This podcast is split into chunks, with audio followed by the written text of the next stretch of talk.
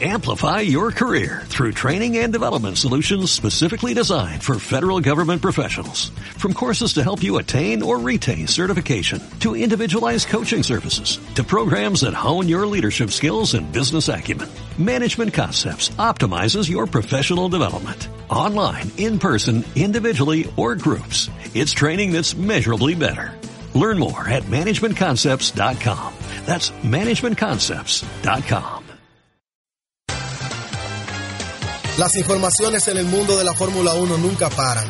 Guido van der Garde ha firmado un contrato con el equipo Caterham. Mientras tanto, el piloto italiano Jarno Trulli explota y da detalles sobre su salida del equipo Caterham en la temporada 2011 de la Fórmula 1. Por su parte, el equipo Force India aún no define lo que será su pareja de pilotos para la actual temporada 2013, mientras que desde India nos llegan los rumores de un posible fichaje de Narain Kartikeyan por el equipo Force India.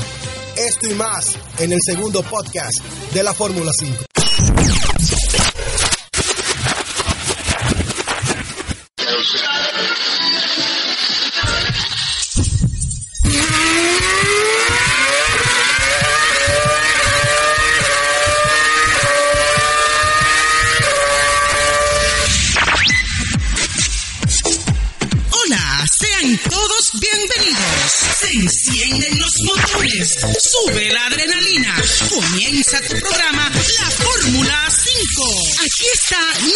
Piloto con 300 kilómetros por hora de información.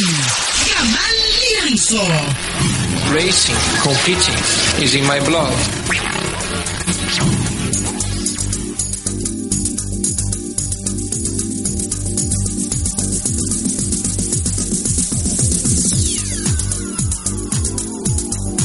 Hola, ¿qué tal a todos? Mi nombre es Gamal Liranzo y me siento muy feliz y muy contento de poder compartir nuevamente con todos ustedes lo que es este segundo podcast de la Fórmula 5. Vamos a iniciar con el fichaje del piloto holandés de 27 años de edad, Guido van der Garde, por el equipo Caterham Racing. Van der Garde, para quienes no lo sabían, había sido el piloto probador del equipo Caterham durante la temporada 2012 de la Fórmula 1 y había sido campeón de la World Series by Renault en la Fórmula Renault 3.5 en la temporada 2008. También fue piloto titular del equipo Caterham, pero en la GP2 Series, en donde ganó dos carreras y logró dos pole position ese año, quedando en un sexto lugar, muy muy lejos del actual campeón de la GP2 Series, Davide Valsecchi, el italiano. Con relación a Guido, un ascenso muy natural dentro del equipo Caterham, porque ya Van der Garder viene de tomar incluso parte en sesiones de prácticas del equipo Caterham durante la temporada pasada y es un ascenso vertical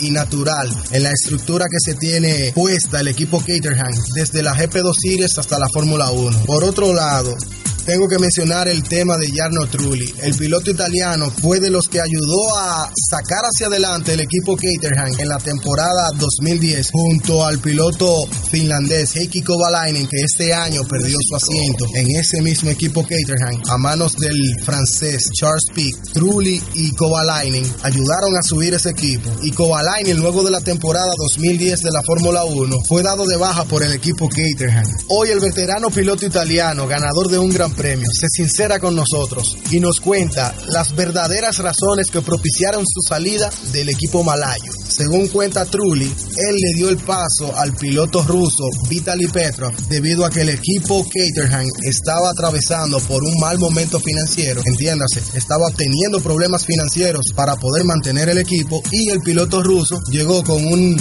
enorme portafolio de patrocinadores de su nación bajo el brazo, llegó con mucho dinero y Jarno Trulli simplemente no pudo competir con el dinero que traía Petrov y tuvo que hacerse a un lado. Pues resulta que el equipo Caterham este año parece que se ha alejado un poco de lo que es la cultura del pay driver que tuvo que utilizar la pasada temporada por las razones que Jarno Trulli ya explicó de que el equipo tenía problemas económicos y ha decidido subir y fichar a Van der Garde para ser una de las parejas menos experimentadas de la Fórmula 1 actual.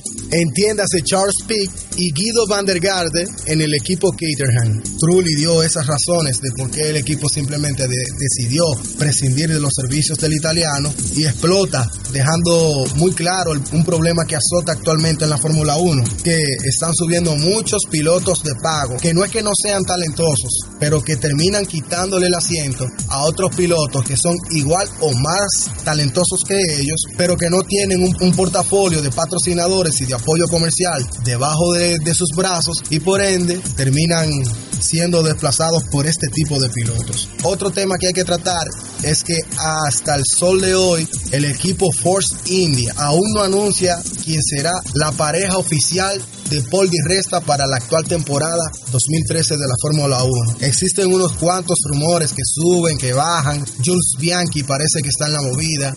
El piloto alemán Adrian Sutil también tiene posibilidades de recalar en el equipo Force India. Recuérdense que Sutil militó en el equipo desde los tiempos de Spiker y que pasada la temporada 2011 de la Fórmula 1, el equipo decidió darle, darle de baja para cederle el paso a Nico Hulkenberg pues resulta que debido al apoyo financiero con el que cuenta el piloto alemán, podría regresar al equipo Force India. Pero desde India nos llega hoy precisamente el rumor de que el piloto hindú Narain Kartikeyan podría hacerse con el asiento disponible en el equipo hindú de VJ Malaya. Según los rumores, que hay que tomarlos con pinzas, que vienen desde India, y segundo, porque es Narain Kartikeyan, a quien supuestamente patrocinadores de India estarían apoyando, este piloto llegaría con un portafolio de unos 20 millones de dólares debajo del brazo para hacerse con el segundo asiento en el equipo Force India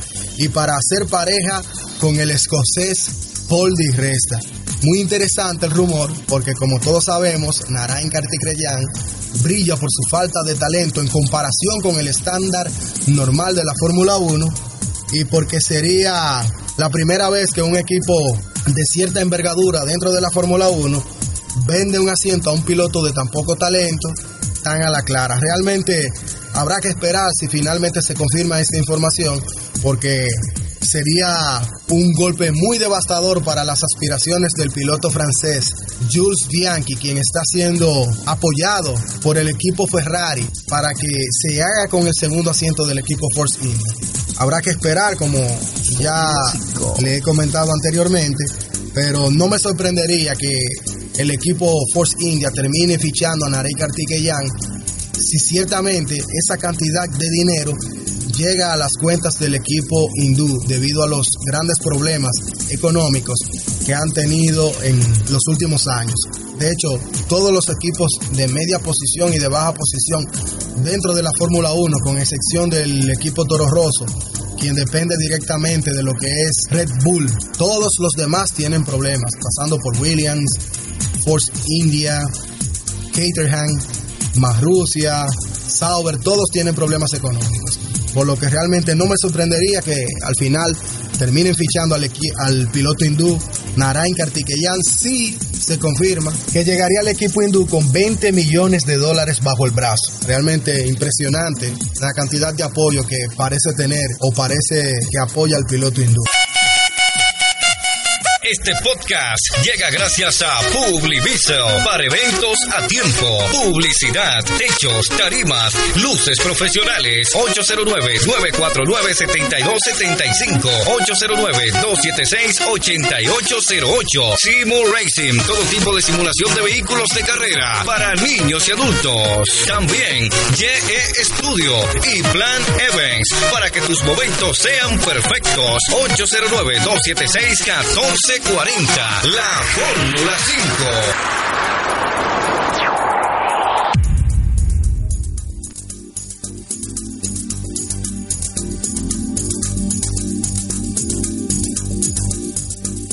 Pasemos ahora a un análisis de lo que fue la primera semana de pruebas en el circuito de Jerez de la Frontera en España, en donde vimos cómo todos los equipos, excepto Williams, estrenaban su monoplaza para la temporada 2013 de la Fórmula 1.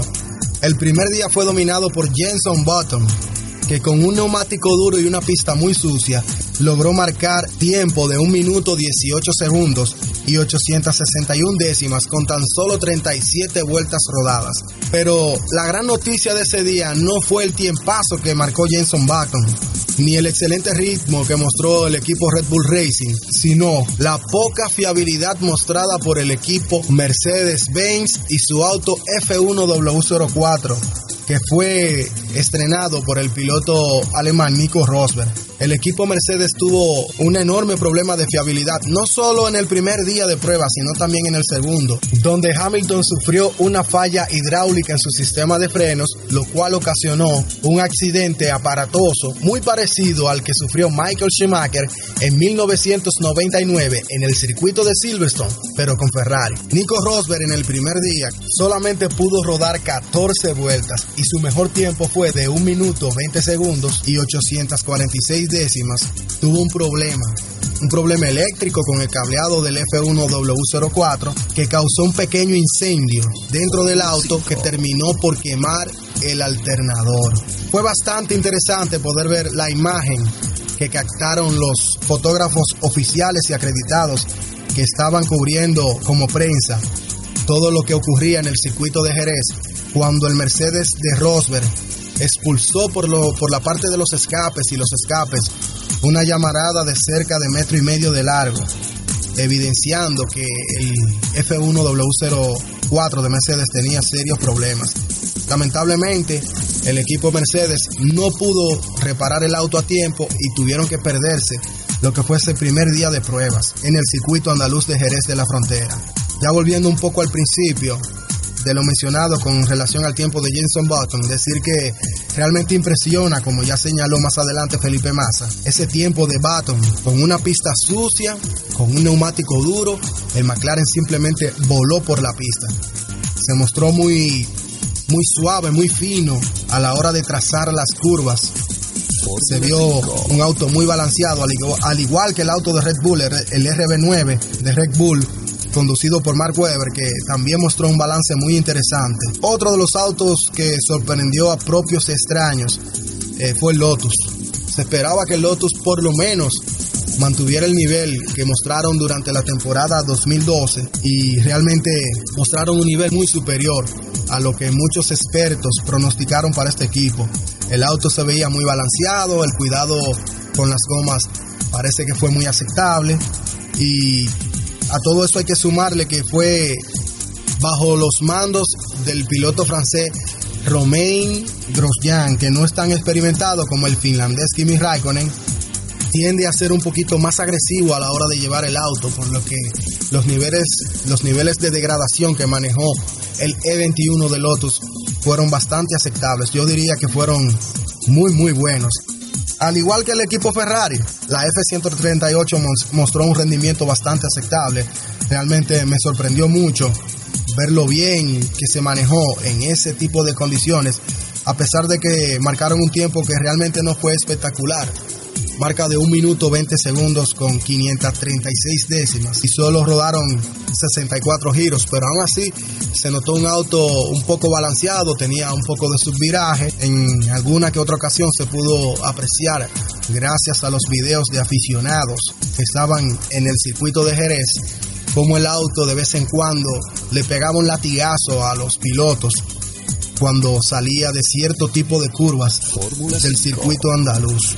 Ya para el segundo día de pruebas en el circuito de Jerez, el piloto de Lotus, Romain Grosjean, fue quien lideró la tabla de posiciones con tiempo de 1 minuto 18 segundos y 218 décimas, rodando 95 vueltas y de paso confirmando lo que ya los expertos habían venido diciendo luego del primer día de prueba, de que el E21 del equipo Lotus se veía bastante balanceado. Dada la cantidad de vueltas que rodaron en ese mismo día, 95 en total, también se veía un auto muy confiable. Por Mercedes fue todo lo contrario, nuevamente problemas para el equipo Mercedes.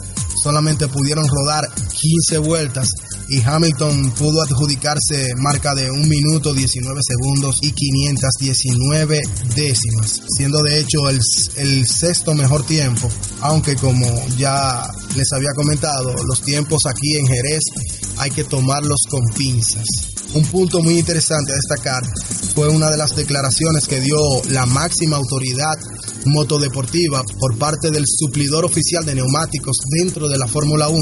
Hablamos de Pirelli, Paul Hembury, quien dijo que las condiciones del asfalto en Jerez de la Frontera no eran las más óptimas, por decirlo de una forma elegante, para que se realizaran o se llevaran a pruebas y se llevaran a cabo este tipo de pruebas de invierno para la Fórmula 1. De hecho, muchos pilotos colaboraron a Paul Hembury diciendo que el asfalto era demasiado abrasivo y que eso aumentaba en gran medida lo que era la degradación normal del neumático. Por lo que ese es otro punto a tomar en consideración a la hora de hacer proyecciones y hacer vaticinios de qué auto maneja mejor el tema de la degradación, debido a que el asfalto de Jerez complicó mucho las cosas. Di Resta le siguió a Romain Grosjean en su VJM06 de Force India con tiempo de 1 minuto 19 segundos y 0.0 milésimas. También rodó 95 vueltas. Daniel Ricciardo, excelente tiempo, el tercero. Y volvió a confirmarse la misma constante del primer día. El RB9, a manos de Mark Webber, volvió a mostrar un balance muy propio de un auto que cuenta con una excelente carga aerodinámica tanto en la parte delantera como en la parte trasera y se le vio muy fino en el trazado de las curvas, muy poco subviraje, aunque el subviraje que todos, y cuando digo todos, es todos los equipos reportaron subviraje.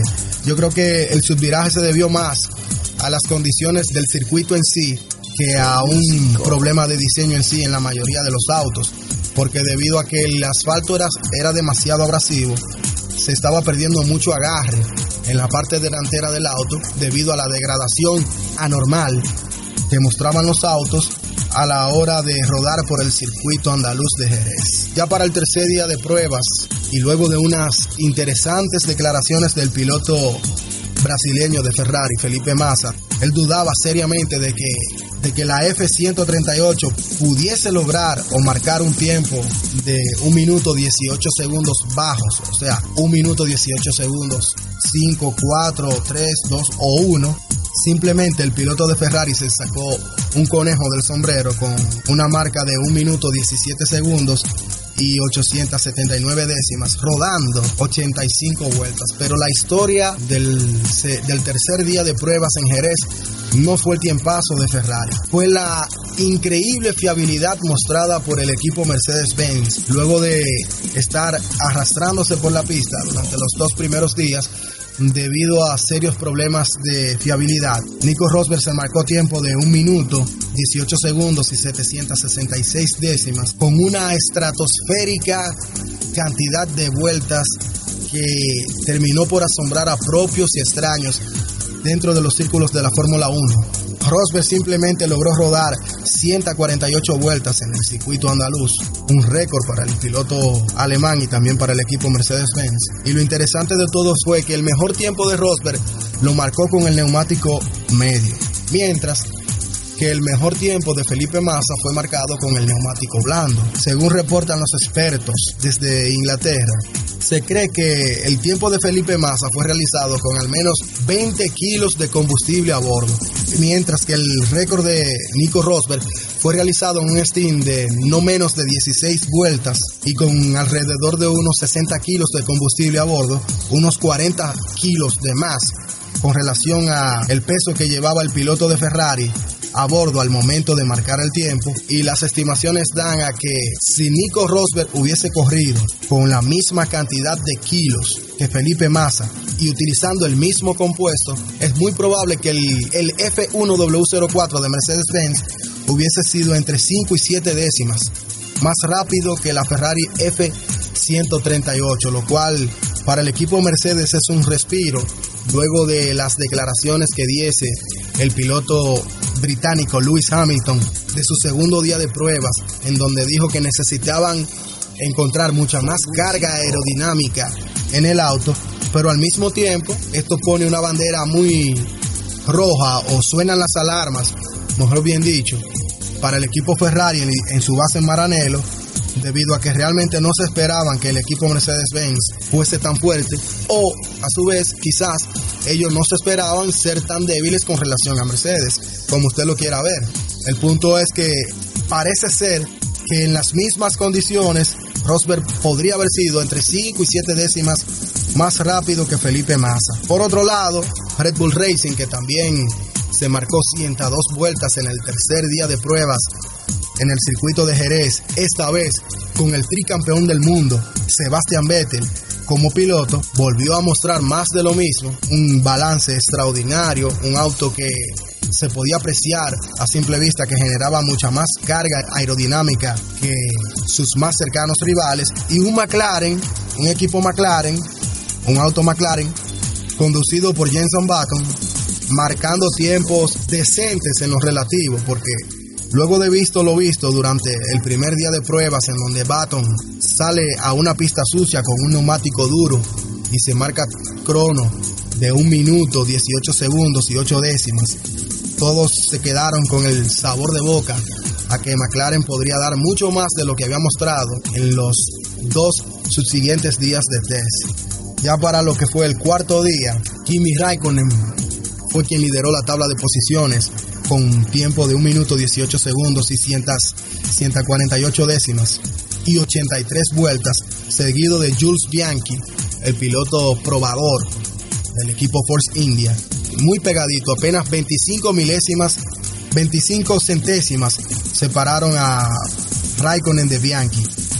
Nuevamente Sebastian Vettel volvió a mostrar el sólido ritmo que tiene el equipo Red Bull, tanto en tandas cortas, tandas medias, tandas largas, un balance fenomenal y una velocidad que se podía apreciar a, simple vista que acarreaba el equipo el, el, RB9 del Red Bull y al final un Lewis Hamilton que se marcó 145 vueltas. Obviamente, sumadas a las 148 que se marcó Nico Rosberg, el equipo Mercedes-Benz simplemente repuntó, repuntó y de buena manera todo lo perdido o buena parte de lo perdido durante los dos primeros días en los que sufrieron serios problemas de fiabilidad y se fueron poniendo mucho al día con relación a ese tema. Hamilton marcó tiempo de 1 minuto 18 segundos y 905 décimas con el compuesto duro, por lo que parece ser que el equipo Mercedes-Benz se va a presentar muy competitivo al principio de temporada. ¿Qué tan competitivo? Es difícil. Es difícil saber, porque Mercedes desde la temporada 2011 y en la temporada 2012 viene acarreando serios problemas con relación a lo que es el cuidado de los neumáticos.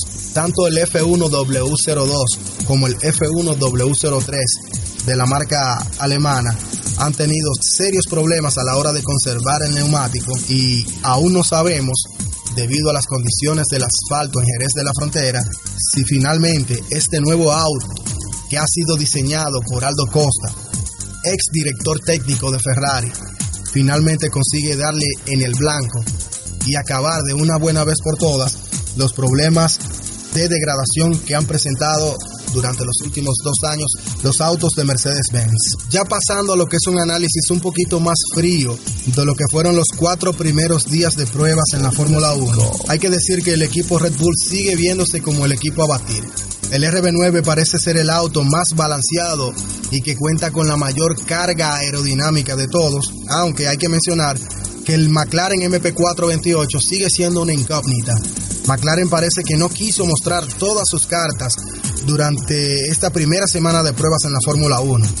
Lotus se ha perfilado como el tercer gran equipo en el orden general de las cosas y los equipos Mercedes-Benz Ferrari y Sauber parece que se pelean por el cuarto puesto.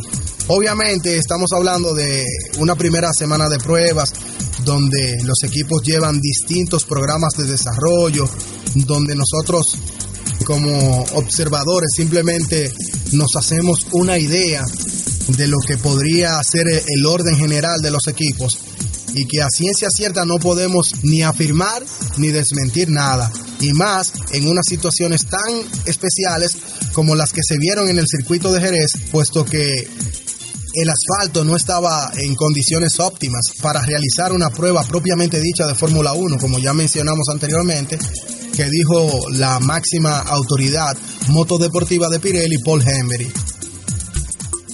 Estás escuchando la Fórmula 5 con Gamal Liranzo.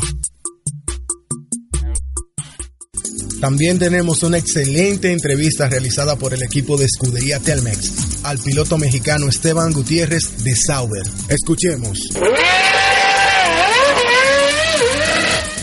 Sí, un día muy especial para, para nosotros. Es un gran honor estar aquí, poder representar a, a nuestro país en la máxima categoría y pues es más que, no solamente soy uno, sino somos dos en la pista junto con Checo y en general es, una, una gran experiencia, un día muy productivo eh, para todo el equipo y, pues nada, fue todo muy positivo en el auto, eh, fue muy, eh, muy confiable en todos los aspectos y, hoy pues, me sentí mucho mejor que, ayer, ¿no? En comodidad. Sí, es correcto y también me enfoqué mucho en no cometer errores, en tratar de ser muy limpio, en tratar de ser constante, porque esa es la base que, eh, que pues me va, este, más bien voy creando una base que luego después ya yo voy empujando un poquito más hacia el límite y en general este, todo eso me ayuda mucho para como, inicio, este, un, inicio muy positivo y, pues ahora tengo tiempo para reflexionar y llegar a Barcelona eh, con un mejoramiento en todos los aspectos.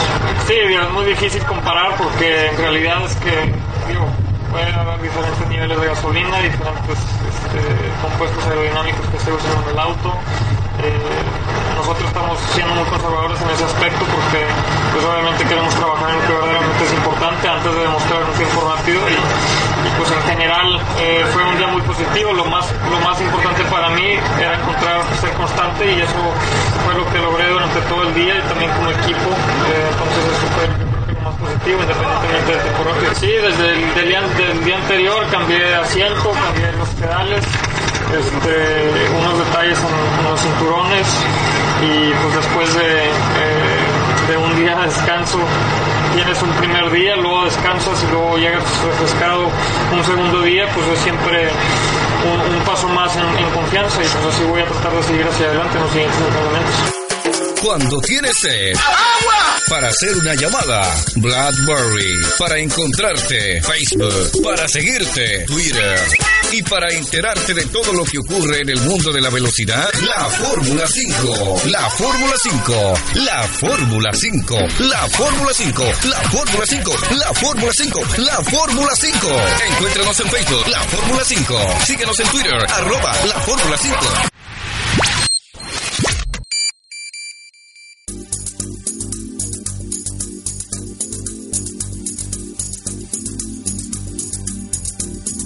Seguimos acá en este segundo podcast de la Fórmula 5.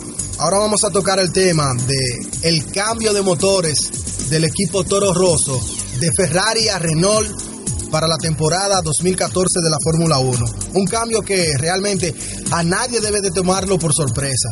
Para mí es una evolución natural de las cosas. Es decir, el equipo Toro Rosso depende directamente de lo que es su sede matriz, Red Bull, quien a su vez desarrolla gran parte de, su tecnología en un centro de, de, desarrollo tecnológico llamado Red Bull Technology, en donde desarrollan lo que son las cajas de cambio, sistemas de suspensiones, etcétera, etcétera, que son aplicadas a los autos de Adrian Newby a lo largo de la temporada. Toro Rosso, por su parte, con su fábrica, su factoría enclavada en Faenza, en Italia, ha estado desarrollando gran parte de esta tecnología en casa por su cuenta. Todo ese tipo de tecnología, caja de cambios, suspensiones y, otra, y otras tantas cosas más optimizadas para lo que es el motor Ferrari. ¿Qué ocurre? Que Red Bull Technology y Red Bull utilizan el motor Renault en la Fórmula 1 y para mí es un cambio lógico del equipo Toro Rosso, que es propiedad del equipo Red Bull, pasarse de usar motores Ferrari a motores Renault. ¿Por qué?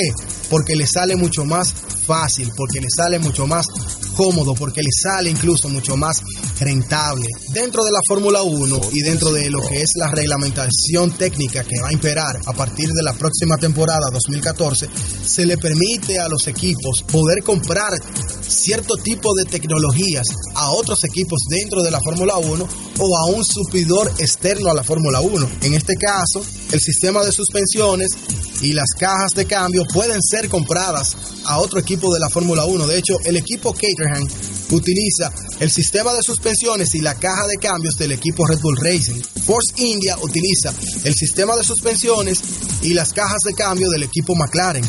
Y así otros tantos más. Por ende, el cambio de motores de Ferrari a Renault para el equipo Toro Rosso indica claramente que el equipo Toro Rosso utilizará suspensiones y cajas de cambio del equipo Red Bull a partir de la temporada 2014. Algo que yo lo veo totalmente lógico y normal debido a la relación que existe entre dueño y, arrendatario, podríamos decirle, como sea. Por otro lado, existe un rumor, no con mucha fuerza dentro de la Fórmula 1. Este, este rumor lleva varios días surcando lo que es la internet en los círculos de la Fórmula 1 y yo en lo personal no le doy tanto peso, pero quiero compartirlo con todos ustedes.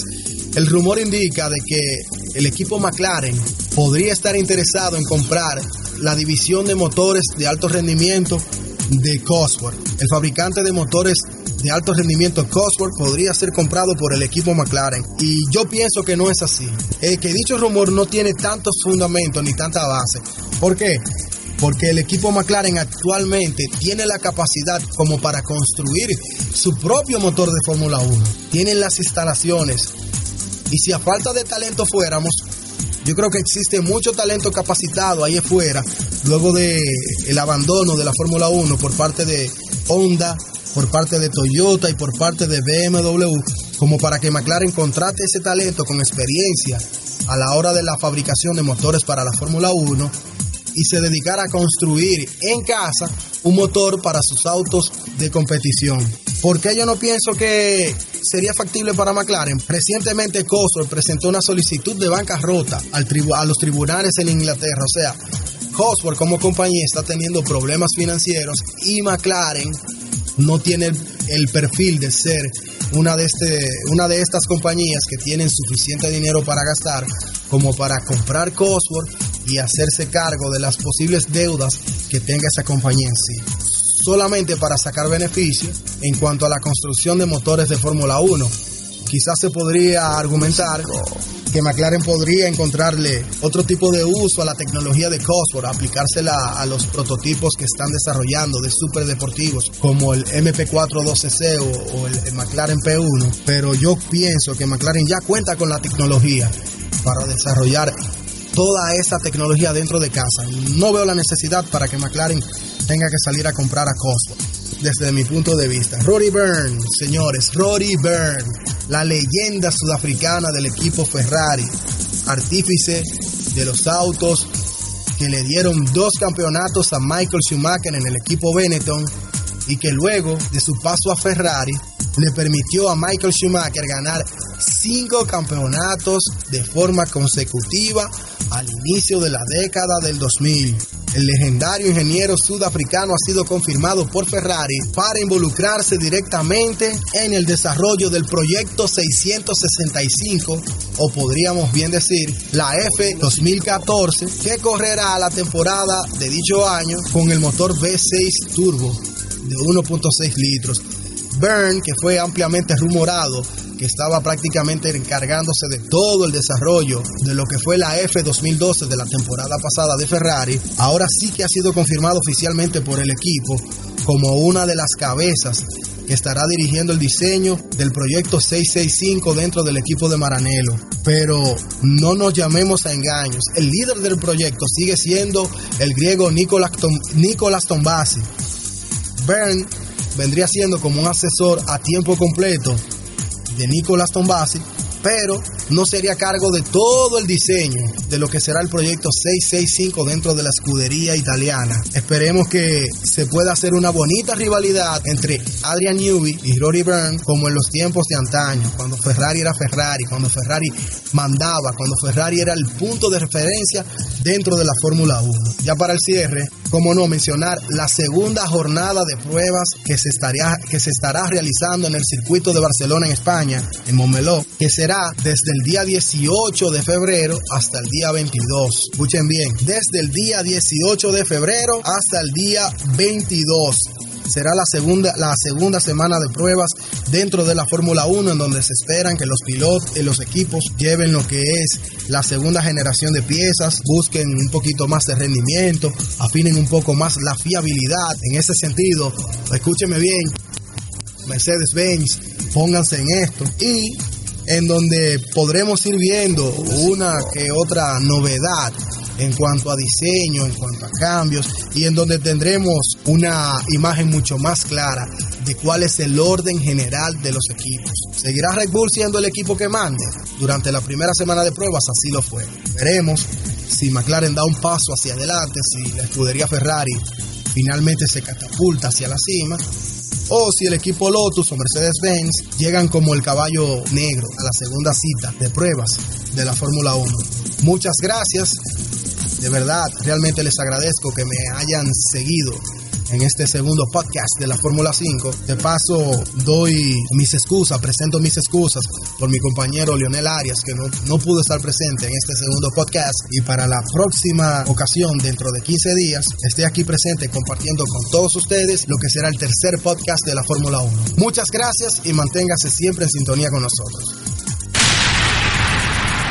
Recuerden que pueden encontrarnos en Facebook como La Fórmula 5 y también pueden seguirnos en Twitter, arroba La Fórmula 5, arroba Gamal Liranzo y arroba Leonel Arias TWT. La Fórmula 5.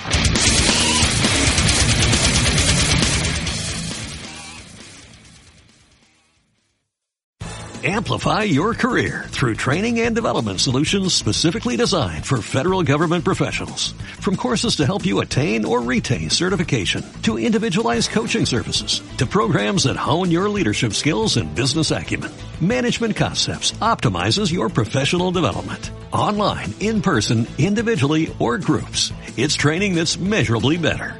Learn more at managementconcepts.com. That's managementconcepts.com.